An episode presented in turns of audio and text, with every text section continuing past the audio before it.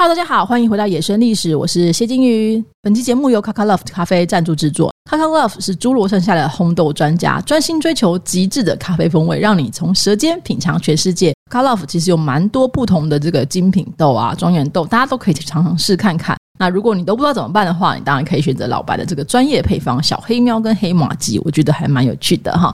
嗨，我们今天要聊一聊这个在唐代不太好混的职业啊。那当然，这个系列其实我很多年前就曾经写过，只是想要重新把它聊一聊。那我后来研究之后发现，还蛮多职业不太适合穿越到古代去的。诶，太多了哈。那我们先讲第一个，就是大家可能很熟悉的医师哦。假如说你看过这个日本赖清德 A.K.A. 大泽隆夫演的这个仁医的话，他其实就说这个现代的神经外科医生穿越到幕末日本，然后就跟盛海洲、跟坂本龙马等等的相遇哦。然后我们怎么就是开颅清血块等等的，就是没有消毒，没有在这个手术室里面开颅，然后清血块等等。当然这件事情在村里来了个暴走女外科，好像也演过一样的东西哦。大家看就干嘛超扯对？可是但确实在医疗上是有可能的，因为脑部其实很干净哈。那你就是只要能够开颅的器具能够清洗过，其实是有机会的哦。这个人医呢影响很大嘛哈。那从此之后，大家所有的这个穿越者都知道，穿越之前你要先去发明青霉素，以免哪天挂掉哈。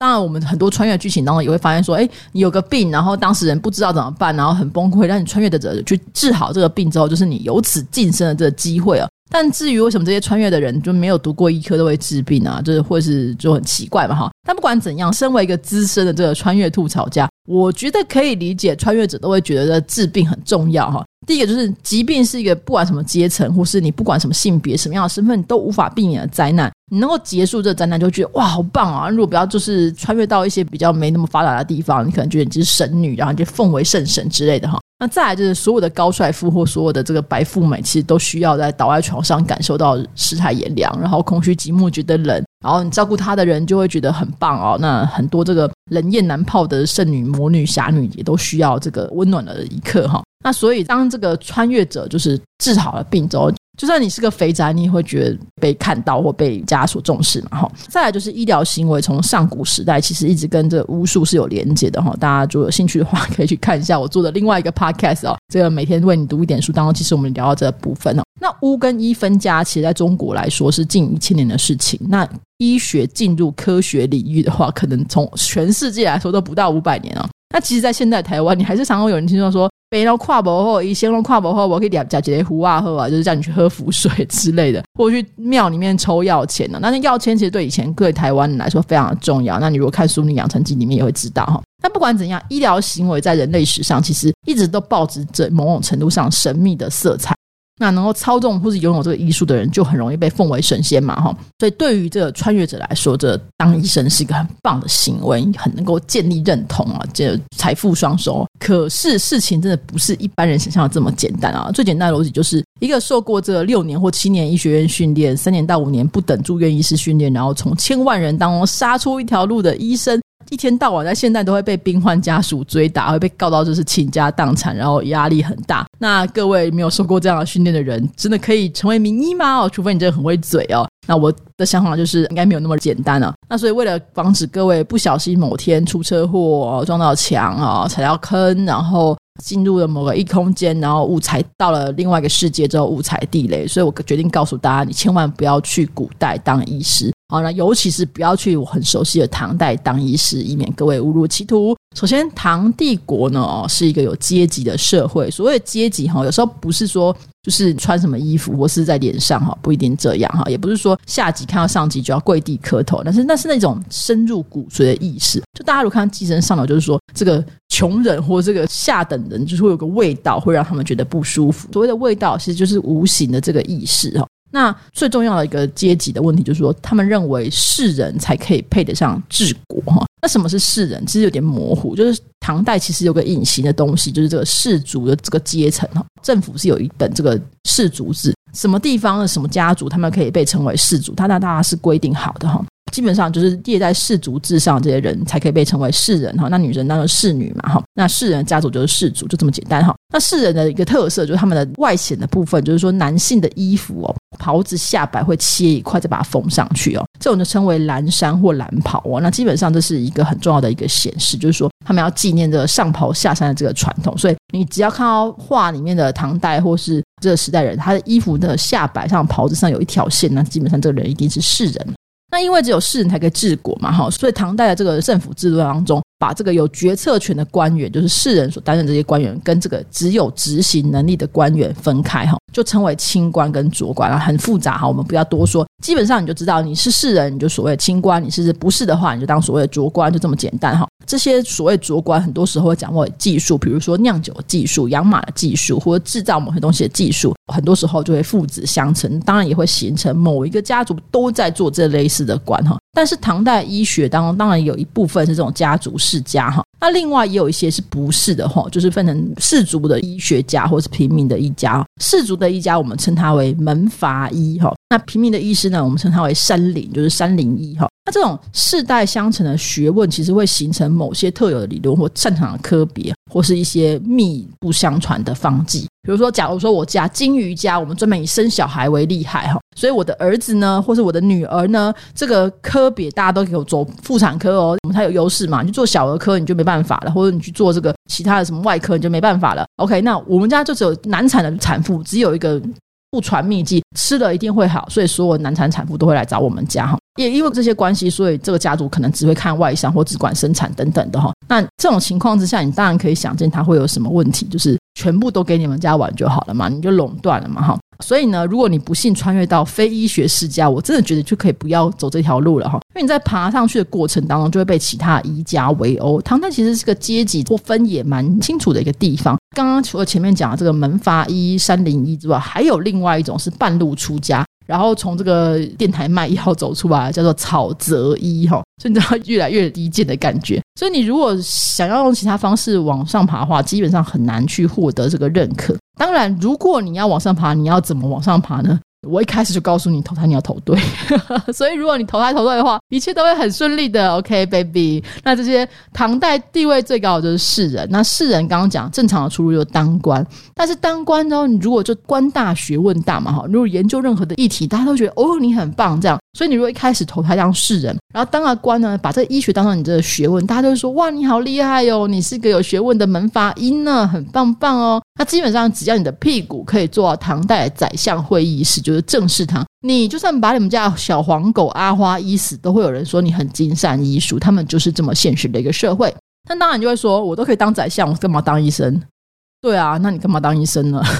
不需要嘛。你如果是人出生，你有别的这个出路，你不一定要当医生哈。除非你真的很喜欢这个东西。那你说唐代有没有这些草泽医或三零一出头的案例？其实还是有，就是我们大家尊为一代药王的孙思邈，千金备急药方，到现在我们还有很多方剂，我们都还会使用千金药方。这个孙思邈就是个刻苦努力，在六大门派围殴之后，终于杀出一条血路的草泽医哦。那据说孙思邈本身呢，因为他小时候这个体弱多病啊，为了看这个医生，所以家庭经济陷入穷啊，因为他们那时候没有健保嘛哈，所以小时候呢，他就立志学医啊。可是他这个似乎没有医学背景，自己也没有写太多少年时候的事情，所以我们真的不知道他是怎么学习医术的哈。那从他医术当中，你可以很明确看到这道家思想。那也许他跟这宗教是有关系吧？哈，那因为道教跟佛教也都各自有一些医学传承嘛。哈，那有些寺庙甚至会有这个所谓的悲田养病方，悲就慈悲的悲哈，那养病就是养病的养病哈，他就收治一些看不起病的穷人啊或乞丐等等。不管怎样，孙思邈的学习经历其实很不容易哦。而且他专治一些奇怪的案例哦，那甚至有人说说说传说哈，那他的医术非常惊人。有一天，就他们家门口突然跑来了一只老虎，那个老虎就在那边跟他说：“拜托，请救救我。”孙思邈就说：“哦，好哦，虽然我不是兽医，但是人跟治动物应该差不多吧？”他一看，哦，原来这只老虎既然难产，他就救他这样子。所以当时的人就是人兽不分，兽医就是人的要治动物，所以把这个虎妈就治好了哈。那不管怎样，这孙思邈呢，其实你说他成功嘛，也是挺辛苦的，走老运呢。他是出生是在首都长安附近，但熬到七老八十才终于被皇帝发现。所以你身为一个穿越者，你可能要能够出头，要等到五六十年啊，那你要有这个耐心去跟他耗。那当然，如果是草泽医的话，你不信的话，当然也会遇到医疗纠纷呐哈。那主要是当时唐代其实医药是不分家，健保也没有哈，所以看病拿药都是医生一个人要负责。那到底拿多少诊金药费都是医生说了算。你当然也是可以拿高价，可是你就治不好，人家也是完全可以告你的哦。那这告是怎么回事呢？首先，朝廷其实当时唐代已经有所谓的药典和医典。就说你用什么病应该用什么药，然后看着这个病人的状况去增减哦，或者是减添补哈。所以朝廷会先看你的方剂有没有按照朝廷发放的这个医书跟药典来使用。当然，就是你可以酌量哈，比如说这个人的男生五十公斤重，或跟男一百公斤重的药方会不一样，或者他这个人是属于偏热的，那我们就加一点退火的；他是偏寒的，补一点元气等等的哈。那不管怎样，如果你的理由被朝廷认为说你有事没事，应该开 A 方剂，你开 B 方剂要死，那就是你的医疗过失了哈，你就会被判刑哈。那如果病人不幸死亡，你会被关两年半哈。那如果没有死，你或是你只是卖药，你没有看病，就说清冠一号，你就直接卖给人家，你根本没看的话，那你就会打这个六十棍哦。但是基本上。打六十棍关关两年半哪一个比较好，还真不好说。因为打六十棍下来，基本上你腿应该是废掉了，就是会烂得很严重哈。那这还是一般情况哦。如果你是遇到那种有钱有势的大病人哈，或是你遇到了很厉害的高官显贵，就会很惨哦。那毕竟这个。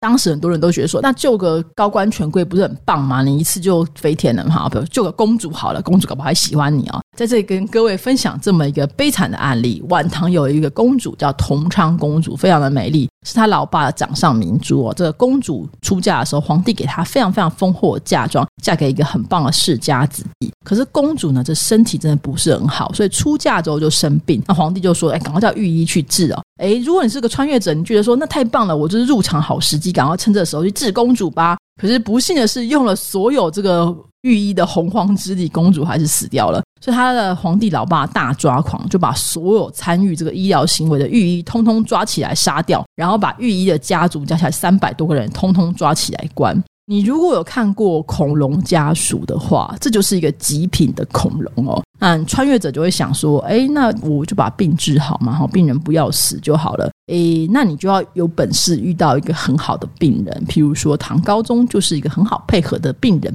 那他的老婆武则天呢，就是那种医生最毒烂的恐龙家属哦。话说呢，唐高宗曾经晚年呢，因为他这个风眩呢，那风眩到底是什么病，其实很难说，因为中医跟西医的病不一定能够完全对应。但是简单来说，可能是三高啊，糖尿病，应该是有糖尿病之类，因为他后来眼睛看不见。就说这个皇帝眼睛看不见，没办法批奏章，那是很严重的事情，所以请御医都医不好。所以有人就说：“哎，这个外国的医师叫秦明鹤，你看他这个姓秦哈，那这字好像又是外国人，所以可能跟景教有关哈。那当时尤其是西域来景教的这个医学，特别擅长看眼部的疾病。那秦明鹤就说：哦，看看说这很简单啊，在皇上头上戳两个小洞，放血就可以了哈。这时候这个恐龙家属武则天就炸掉了，就说。”你他妈在皇帝头上戳洞让他流血有病你，然后这是大不敬，皇上快砍他头啊！那当你你要知道，武则天这时候是被尊为天后，跟皇帝是平起平坐，就基本上是掌握实权的半个皇帝。那如果唐高宗当时这个昏迷不醒或怎样，其实秦明鹤这就会被抓去砍头哦。但是还好，秦明鹤真的很好运哦。皇帝虽然头很痛，脑子很清楚啦，哈，但他就说，呃，我头蛮痛的哦。戳两个洞会好的话，我觉得也可以啦，然后就让他戳吧，哈，反正出了也最惨也不过如此嘛，那唐高宗这个护强力护航之下，秦明赫又出了两个洞洞放血，诶，唐高宗说啊、我看到看到了，我眼睛看到了。这时候，这恐龙家属马上开始变脸了，感谢医生大恩大德啊，说谢谢秦明鹤，你治好我老公，来赏很多钱给你哈，真是可喜可贺啊。不过这个 but but 哈，人生最重要就这个 but，就是后来史书当中，我们就再也没看过秦明鹤了。所以，嗯，他可能到底是被消失还是怎么样，我们就不好说。那恐龙家属武则天呢，在她老公死后，当然还是得继续看医生嘛，身体还是会有事。有一次她看医生的时候呢，就发现这个御医叫沈南求，这个字有点难。写就是一个玉字旁，在一个这个谬误的谬的右边哈，沈南求。哎，这御医一看觉得有点面熟，哎呀，好像我老公年轻的时候。于是他就这个不顾医学伦理的把御医收为己有了。嗯，如果你是一个穿越者的话。你想说，哎，这蛮棒的哈，因为这医疗行为搭上了整个帝国当中最有权力的女性，虽然是个阿姨，但是你就可以从此不用努力了嘛，哈，很棒。但是这也是我们唯一一次看到沈南求的名字，显然他后来就失宠了，并没有得到很大的权力哦。所以男性医者是很不好混的，各位的男性朋友穿越去的时候一定要注意。那你想说，那女性穿越者总可以的吧？哈，唐代应该有女医师吧？哎，有哦，其实唐代是确实是有女医师的。大家想到女医师是不是大长今那种很厉害的皇帝也会很欣赏的呢？没错，唐代的女医就跟大长今一样，但是不是大长今的大的那个部分，也不是像李英爱这么正哦，也没有什么永不变心的大人哥跟这个皇帝很爱他这些没有。唯一一样的地方是，唐代女医跟长今一样，必须是贱民才可以当。宋代有留下来这个《天圣令》当中，其实保留了唐代选拔女医的条件。首先，第一个是你的身份，必须要是隶属于官府的女性贱民，叫做官婢哦，婢女的婢。也就是说，如果你这个平民或士族的女性，你不可以去做哈。那这个贱民就是你祖上犯罪啊，或者是你家犯罪，然后把你打成贱民的这个士族女性，然后这是有可能的。但是呢，你要当这种身份的话，你要先家破人亡，备受虐待，那或是你就是全家就是一直都是当贱民，当这个奴隶哈。那第二个部分是年龄，必须要是二十以上，三十以下。为什么这么年龄的限制？基本上就是说你啊还要聪明嘛，还要读书，就太老的话就没办法学习。第三个部分是家庭限制，恋爱西安哈，没有结婚或是没有丈夫，然后没有小孩，为什么呢？因为成为女医，你要一辈子生活在宫里，那你对象只有太监哈，就是没办法出去寻求对象。而且如果你在外面都有小孩的话，你就会有牵挂嘛哈。那个性的部分或者素质的部分，就是你的理解程度力要高，很聪明哈，那就是你是看诊机器这样。培训的方式跟这个年限呢，是由医博士。当时其实朝廷有分哦，就是不同等级的医生。那当然就是皇室来说，就是医博士会先教你一些安胎产难，还有这个外伤简单的这些针灸的法哈，就是用口授五年学成了，就是你要读五年的医学院。那为什么是口授？就是他们不是看书的啊，因为我猜是因为当时的女医可能不识字。那另外口授的方式，你也不会接触文字。那你既然没办法接触文字的话，你成为女医之后成就你就会受限嘛，因为没办法读书。我觉得这部分可能也是保障男性的医者，然后只让女医去看女性的患者，尤其是比较惨难的部分。换言之，你可以想见，基本上女医很难在成就上超过男性医者，因为男性是拥有知识的权利的哈。那最后呢，这个其他条件就是限制住居哈，你就都要住在皇宫当中，你照顾的对象就是宫女妃子哈。那皇帝是不让你治的哈，所以像《大行经》的故事当中，其实有类似的状况。总之，如果你要走女医的路子，基本上也不会有什么宫禁当中的华丽恋爱。但是我会建议大家，如果这样的话，你可以考虑嫁一个有权势的太监哦。那如果要选太监的话，我还蛮推荐高力士的哈。那人帅、高大、有钱有势，而且很长寿，除了没有鸡鸡之外，一切都很棒。然后你还可以取得正式的命妇头衔，还可以出宫哦。说到这里，我觉得大家应该了解，在唐代当一个医生真的不是一个好选项哈。那我们西医的很多方式，在当时唐代其实是做不到的。你想，你光是要在唐代做出一个针头，你有没有这个技术啊？那个针头要很细，而且你要消毒过。那针头不要捅进去之后断在里面，然后那个病人就挂掉，或针头要经过各种的消毒。唐代的酒精还没办法像我们现在做到七十五帕以上是无法做到的，那也要碘酒，所以你化学程度还要很好。那你要开刀，你需要无影灯，对不对？你需要控温，没有办法做到哦。所以基本上你光是割一个阑尾，就是会弄死你全家哈。所以在这里不是要站中医或西医，但是纯就穿越的角度，中医的限制可能会少一点哦。反正就是你还是可以嘛，哈，就针灸针还是勉勉强可以用。当然当时的针也是有感染的可能性，然后但是你就是这把脉什么可能会好一点。所以如果真的你很想要穿越之后去当一个医生，还是建议大家学习中医比较好。但是我们反过来要说，如果你有时间去准备到穿越到古代去当医生，你为什么不在现在当呢？现在有蛮多学士后中医西医嘛，可以去考一下哈。所以这 CP 值可能会比你去准备这穿越来得好，而且 CP 值会比较高。好的，我们的结论就是行医很辛苦的，在哪里都是一样的，请大家要重视医护人员的劳动辛苦哈，那要好好多多多体谅他们啦。今天的分享就到这边啦，拜拜。